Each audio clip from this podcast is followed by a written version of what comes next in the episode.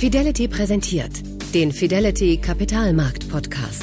Ihr Audiopodcast zum Thema Was bedeutet die Marktbewegung von heute für die Anlagestrategie von morgen? Erfahren Sie hier, was die Kurse aktuell bewegt. Herzlich willkommen zur neuen Ausgabe des monatlichen Kapitalmarkt-Podcasts der Fondsgesellschaft Fidelity International. Mein Name ist Carsten Röhmheld, ich bin Kapitalmarktstratege bei Fidelity und ich suche an dieser Stelle einmal im Monat Antworten auf eine entscheidende Frage. Was bedeuten die wirtschaftlichen Entwicklungen von heute für die Anlagestrategie von morgen?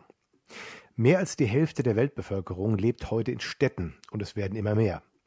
In den Städten wird über 80 Prozent des weltweiten Bruttoinlandsprodukts erwirtschaftet. Sie sind die wirtschaftlichen Kraftzentren unserer Welt. Die Folge?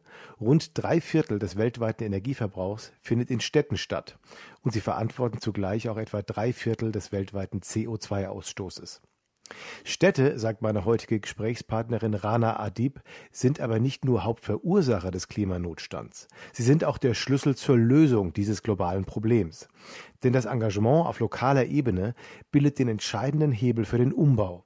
Weg von fossilen Brennstoffen hin zu erneuerbaren Energien. Rana Adib ist Exekutivdirektorin der politischen Initiative Renewable Energy Policy Network for the 21st Century, kurz REN 21, mit Sitz in Paris. Sie vertritt die Interessen von rund 900 Mitgliedern dieses einzigen weltweiten Netzwerks von Wissenschaft, Privatwirtschaft und NGOs, die sich gemeinsam für den Ausbau und die Verbreitung erneuerbarer Energien einsetzen und dazu politische Entscheidungsträger weltweit zur Energiewende bewegen wollen. Ein zentraler Teil der Arbeit von REN 21 ist der Renewable Global Status Report, eine umfassende Bestandsaufnahme der Energiewende. Die jüngste Ausgabe dieses jährlichen Reports ist Mitte Juni erschienen, wenige Tage vor unserer Aufnahme. Der Jahresbericht für 2020 zeigt, dass die Staaten einerseits immer ambitioniertere politische Ziele in Bezug auf erneuerbare Energien formulieren. Andererseits bleiben aber die tatsächlichen Fortschritte deutlich dahinter zurück. So ist beispielsweise der Anteil fossiler Energiequellen am weltweiten Energieverbrauch in den vergangenen zehn Jahren so gut wie nicht gesunken. Was ist zu tun? Und vor allem, welchen Beitrag können die Städte und ihre Bewohner zur Energiewende leisten? Darum geht es im Gespräch mit Rana Adib. Ich habe daraus vor allem eine neue Erkenntnis mitgenommen. Städte gehören nicht nur deshalb ins Zentrum unserer Aufmerksamkeit, wenn wir über die Energiewende sprechen, weil sie so bedeutsame Energieverbraucher sind. Nein, sie sind deshalb so gefragt, weil wir uns mit dem Umstieg auf erneuerbare Energien auch auf eine dezentrale Energieproduktion umstellen. Energieversorgung ist also nicht länger eine nationale Aufgabe, sondern passiert zunehmend lokal. Und Städte werden von Konsumenten zu Produzenten ihres eigenen Bedarfs. Das hatte ich mir bisher nie so klar gemacht. Zwei kleine Hinweise noch zur Produktion. Erstens, Rana Adib kommuniziert im Berufsleben eigentlich komplett auf Englisch. Verzeihen Sie ihr also, wenn sie manchmal nach den deutschen Fachbegriffen sucht. Zweitens, wir haben diesen Podcast für Sie in zwei Folgen aufgeteilt, die Sie schneller durchhören können. Im ersten Teil, den Sie im Anschluss hören, geht es um die Lücke zwischen dem politischen Wunsch nach mehr Klimaschutz und der teils ernüchternden Wirklichkeit beim Energieverbrauch. Wir sprechen darüber, warum effiziente Gebäude für die Energiewende wichtiger sind als eine grüne Stromproduktion. Und Sie erfahren, wie die Städte konkret ihre Energieversorgung in die eigene Hand nehmen und in die ihrer Bürger. Nun wünsche ich Ihnen gute Unterhaltung mit dem ersten Teil unseres Gesprächs und nachhaltige Einblicke in die Zukunft der Energiewende in den Städten. Wenn Sie mögen, melden Sie sich bei mir gerne zurück zu dem Thema und was Sie davon denken. Ich freue mich sehr auf den Austausch. Frau Adib, vor wenigen Tagen ist der neue Renewables Global Status Report erschienen, das wichtigste Werk Ihrer politischen Initiative REN 21. Wie steht es um die erneuerbare Energienbranche? Wo sehen Sie Fortschritte? Was hat sich weltweit durch die Pandemie verändert? Und wie schreitet die Dekarbonisierung voran? Ja, also ähm, der, der Global States Report, den wir gerade veröffentlicht haben, guckt sich wirklich an, was ist der Status der erneuerbaren Energien weltweit in 2020. Ähm, und hier gibt es gute Neuigkeiten, wenn wir uns den Stromsektor ansehen, wo es wirklich äh, aufgrund der ähm, Photovoltaik und Windenergie ähm, äh, die Kapazitäten ausgebaut wurden weltweit. Ähm, wo wir auch sagen können, dass ähm, ganz klar global heute ähm, erneuerbare Energien die günstigste Alternative sind und ähm, in manchen Ländern sogar mit existierenden Kohlekraftwerken also ähm, im Wettbewerb stehen und äh, erfolgreich im Wettbewerb stehen, also günstiger sind. Das ist erstmal eine sehr gute Neuigkeit. Ähm, die Realität ist aber, dass die Stromwende nicht ausreichend ist. Und wenn man sich das Gesamtenergiesystem anschaut, haben wir über zehn Jahre ähm, es geschafft, den Anteil der erneuerbaren Energien im, ähm, in dem Energieverbrauch von 8,7 bis 11,2 Prozent hochzubringen. Wenn wir uns die fossilen Energieträger angucken, ist aber der Anteil von 80,3 Prozent auf 80,2 Prozent gefallen. Und da sieht man ganz klar, dass einfach heute klar ist, Investition in Energieeffizienz und in erneuerbare Energien und der Anteil, ähm, also den Anteil hier zu erhöhen, ist nicht ausreichend. Heute müssen ganz klar ähm, Öl, Gas und Kohle abgeschaltet werden. Das war ja schon eine sehr gute Zusammenfassung. Gibt es denn noch andere Aspekte, die Sie besonders überrascht haben an dem Report, erschreckt oder gefreut? Also das mit dem Erschrecken habe ich, glaube ich, jetzt schon etwas gesehen, dass der Anteil der fossilen Brennstoffe immer noch sehr hoch ist. Aber gab es noch andere Aspekte dabei? Ähm, also was, äh, was sehr positiv ist, ist, dass 2020 eine neue Norm gesetzt hat, was die Ambitionen angeht. Ähm, es hat nie so viele Regierungen gegeben, die ähm, klimaneutrale Ziele festgelegt haben. Ähm, hier gibt es außerdem auch ähm, sehr wichtige Länder wie China, Südkorea und Japan, die ähm, hier Engagements gemacht haben.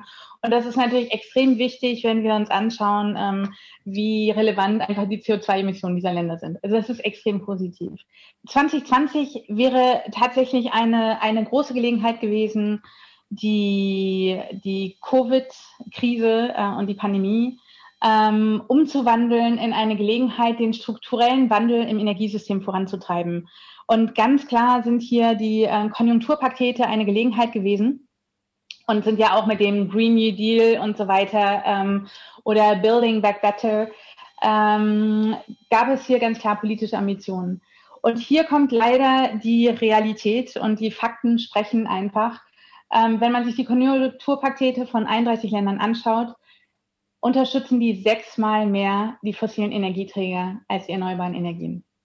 Das ist eine überraschende Erkenntnis, muss ich sagen, denn auch ich habe eigentlich äh, rausgelesen, dass es schon sehr stark in Richtung Klimaschutz auch geht dabei, aber ähm, Sie werden es besser analysiert haben und das ist natürlich tatsächlich eine etwas erschreckende Erkenntnis, in der Tat, ja.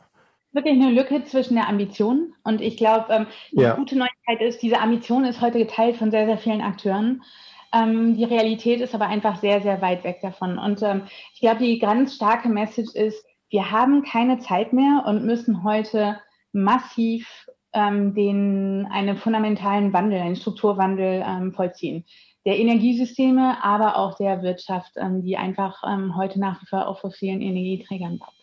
Da müssen natürlich alle an einem Strang ziehen. Ähm, wir wollen heute vor allem über die Städte sprechen, die bei Ihnen eine große Rolle spielen in Ihren Reports, über Ihre Rolle als Mitverursacher der Klimakrise, also der Städte, ähm, aber eben auch als Schlüssel vielleicht für eine Lösung dieser Krise. Gebäude sind nach Ihren Analysen eben verantwortlich für rund ein Drittel des globalen Energieverbrauchs. Und das ist ja für viele wahrscheinlich eine sehr überraschende Erkenntnis. Wo sehen Sie hier die größten strukturellen Herausforderungen? Die größten strukturellen Herausforderungen sind tatsächlich, dass ähm, für, wenn man sich die Gebäude anguckt, ist tatsächlich so, dass die ähm, Energiewende ähm, oder die Nutzung wirklich im Stromsektor stattfindet.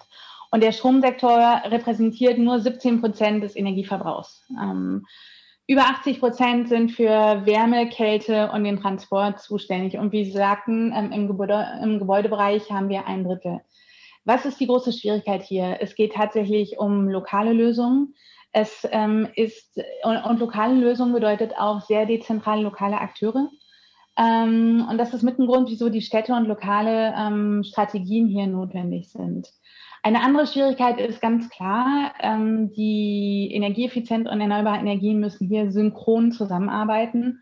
Und ähm, heute sehen wir tatsächlich, dass einfach die Integration nicht immer so stark ähm, gedacht, gepusht, ähm, unterstützt wird. Und ähm, hier gibt es ganz klaren Handlungsbedarf. Und ähm, die andere Realität ist einfach auch, dass äh, die Gebäude ähm, hauptsächlich abhängig sind von fossilen Energieträgern, weltweit nach wie vor, die immer noch in 115 Ländern subventioniert werden. Und zwar zu einem Betrag von 500 Milliarden US-Dollar ähm, US-Dollar ähm, pro Jahr.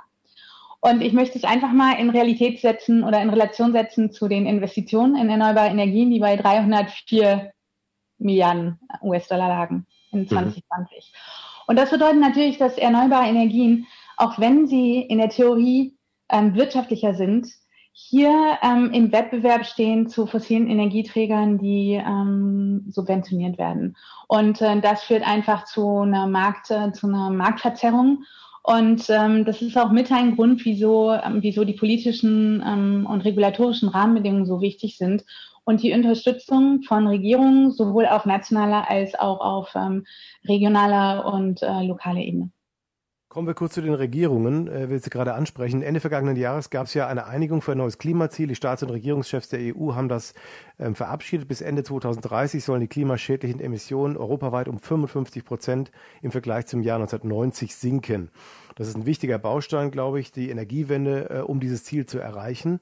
Wenn Sie sich jetzt mal Deutschland den Status quo und auch die EU genau anschauen, wie groß ist Ihre Hoffnung, dass diese Staatengemeinschaft dieses Ziel wirklich erreichen kann? Auf der, auf der europäischen Ebene, ähm, was hier sehr positiv ist, ist, dass es ähm, mittlerweile ein gutes Verständnis gibt, dass ähm, die Stromwende nicht ausreicht und ähm, wirklich die Sektoren wie äh, der Verkehrssektor und äh, Gebäude und Industrie auch strategisch angegangen werden müssen. Ähm, was auch positiv ist, dass äh, auf europäischer Ebene entsprechend auch sektorielle Ziele festgelegt wurden. Und ähm, das ist erstmal, ähm, würde ich schon sagen, eine, eine Sache, die ich äh, vielversprechend äh, finde, weil weil die Schwierigkeit der, der vergangenen Jahre tatsächlich ist, dass die, ähm, die Unterstützung der erneuerbaren Energien sich hauptsächlich auf den Stromsektor bezogen haben. Ich denke, hier hat es wirklich ein, eine Veränderung des Bewusstseins und des Verstehens gegeben. Ähm, insgesamt muss man aber sagen, dass Ziele nicht ausreichend sind. Ähm, Ziele funktionieren, wenn sie gekoppelt sind an Strategien und wenn sie gekoppelt sind an politische und regulatorische Rahmenbedingungen. Und wenn wir uns ähm, zum Beispiel die G20-Länder ansehen, die ähm, von den G20-Ländern gibt es fünf Länder, die ein erneuerbares Energieziel in 2020 hatten. Und davon haben nur drei diese Ziele erreicht. Und das bedeutet natürlich, dass, ähm, dass die Regierungen sich heute ganz klar ähm, die Energiewende in den Fokus setzen müssen und es hier auch eine Transparenz gibt, ähm, inwieweit man einfach äh, die Ambitionen der Ambition auch näher kommt. Damit man an, an, ansonsten kann man einfach die Energiewende nicht scheuen. Wir wollen nochmal über die Städte und Kommunen sprechen und die Rolle, die ihnen in dieser Klimakrise zukommt. Wo sehen Sie dort den größten Handlungsbedarf? Ich denke, was wirklich spannend ist an den Kommunen und den Städten, ist, dass sie nah sind an den Bürgern. Und wir haben mit Fridays for Future ähm, ganz klar als Beispiel ähm, gesehen, dass ähm, die Bürgerinnen und Bürger einen Einfluss nehmen wollen ähm, und sich hörbar machen. Und äh, ganz klar, die, äh, es hier einen Aufruf gibt an die, an die lokalen und nationalen Regierungen, ähm, ambitionierter zu sein. Die Städteregierung, also die Kommunen, die Kommunen sind sehr, sehr viel näher an den Bürgern dran. Und das bedeutet, dass sie auch entsprechend ähm, hier reagieren. Und ich denke, was, ähm, was ähm, sehr vielversprechend ist äh, von auf der Städteseite, ist, dass ähm, eine Milliarde Leute in Städten leben, die heute ein erneuerbares Energieziel oder politische Rahmenbedingungen haben. Das sind 25 Prozent der städtischen Bevölkerung weltweit. Und das bedeutet natürlich, dass es hier ein tiefes, ein tieferes Verständnis gibt, ähm, was die, was die Notwendigkeit angeht, die Energiewende voranzutreiben. Ein anderer Grund, wieso Städte wichtig sind, und ich komme wieder auf das Thema zurück, Stromwende im Vergleich zur Energiewende, ist tatsächlich, dass der Gebäudebereich äh, hauptsächlich urban ist und dass der, ähm, der Verkehrssektor, ähm, der erdische Verkehrssektor, ich weiß nicht, ob man das so auf Deutsch sagt, ähm, auch zu 80 Prozent in Städten liegt. Und mhm. entsprechend haben Städte hier wirklich einen großen Einfluss, ähm, nicht nur indem sie inspirieren, sondern auch indem sie ihre regulatorischen Maßnahmen treffen. Ähm, wenn es zum Beispiel ein Dieselban gibt in einer Zone, hat es nicht nur einen Einfluss auf äh, auf die Realität äh, des Verkehrs ähm, in Städten und der Emissionen in Städten, sondern direkt auch auf alle, ähm, alle Autoflotten, ähm, die in die Städte reinkommen. Und das bedeutet natürlich, dass, äh, dass ähm, alle ähm, professionellen Flotten, sage ich mal, oder mhm. der Distributionssektor ganz klar heute Maßnahmen ergreifen muss, weil sie Zugang in die, äh, in die äh, Innenstädte haben müssen.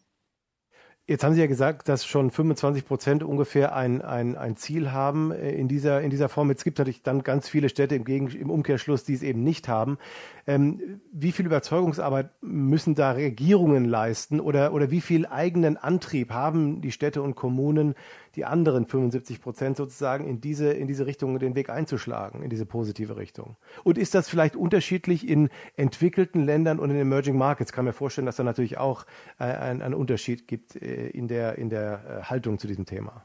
Es gibt tatsächlich, also ich würde sagen, es gibt äh, Dinge, die, die hier gleich sind und ähnlich sind. Ähm, häufig werden Städte insgesamt ähm, nicht immer ähm, die Energiewende vorantreiben aus Klimagründen. Das ist der eine Aspekt. Ähm, das kann äh, die Luftqualität sein, es kann die Gesundheit der, der ähm, Einwohner der Städte, also der Bürgerinnen und Bürger sein. Ähm, es kann um lokale Jobs und lokale wirtschaftliche Aktivitäten gehen oder aber auch auf kommunaler Ebene einfach aus Kostengründen. Also es gibt wirklich sehr, sehr viele, ähm, sehr viele Driver in diesem Zusammenhang. In Entwicklungs- und Schwellenländern ähm, sehen wir zusätzlich noch einen Driver, der wirklich der Energiezugang ist. Es gibt nach wie vor viele Länder in Entwicklung, also in, vor allem in Südostasien und in Afrika, die heute noch nicht eine hundertprozentige Energieversorgung haben. Und erneuerbare Energien spielen hier eine sehr große Rolle.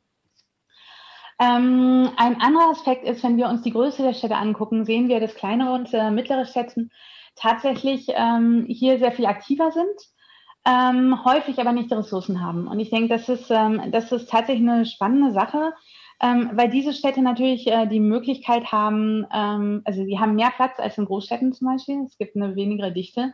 Und Platz ist natürlich bei der Entwicklung erneuerbarer Energien extrem wichtig. Ähm, und was hier benötigt wird von den, äh, von den nationalen Regierungen, ist nicht unbedingt Überzeugungsarbeit, sondern eher Unterstützung der Kommunen, in, also äh, dass sie Ressourcen haben, Zugang zu Finanzierung, aber eben auch die regulatorische Autorität, sage ich mal, ähm, um wirklich die Energiewende vorantreiben zu können.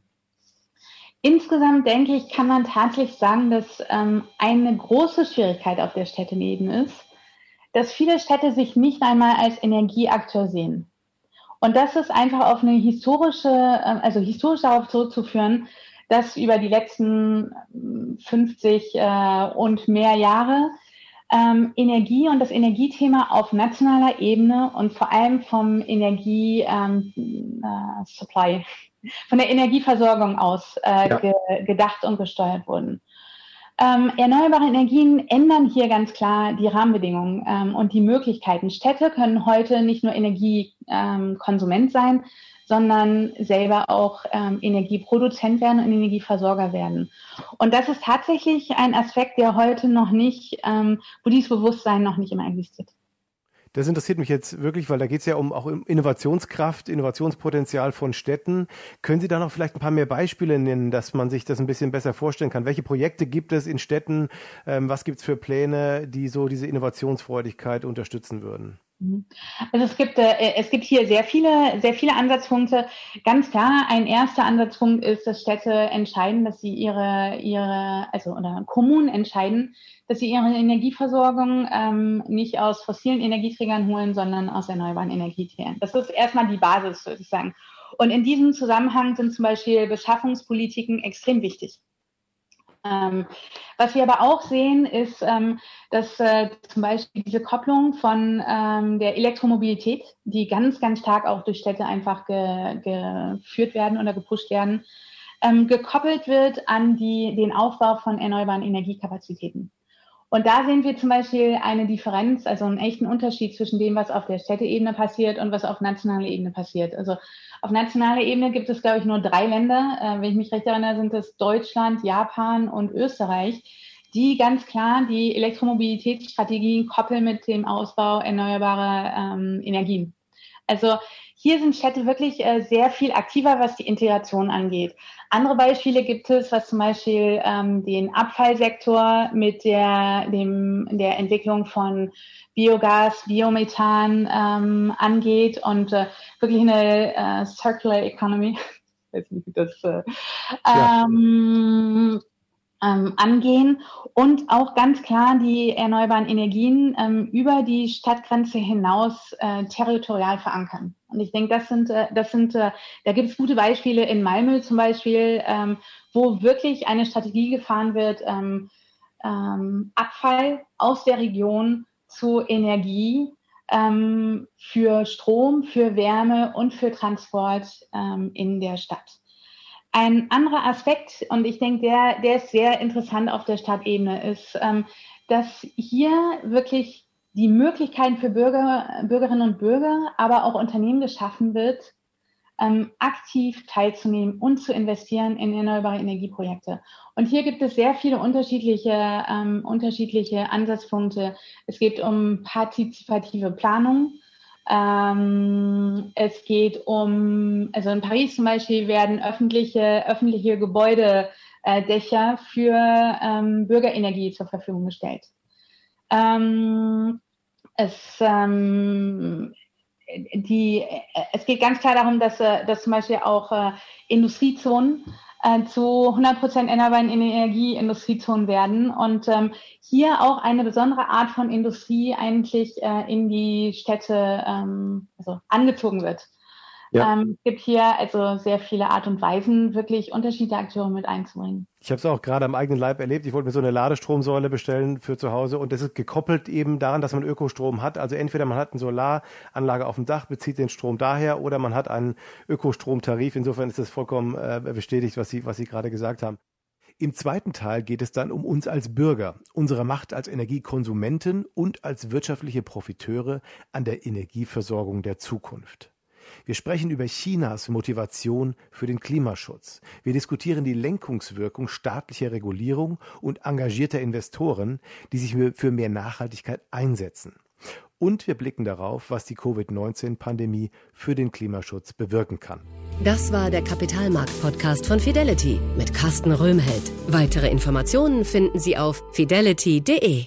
Wertentwicklungen in der Vergangenheit sind keine Garantie für zukünftige Erträge und Ergebnisse. Der Wert von Anteilen kann schwanken und wird nicht garantiert. Anleger werden darauf hingewiesen, dass insbesondere Fonds, die in Schwellenländern anlegen, mit höheren Risiken behaftet sein können.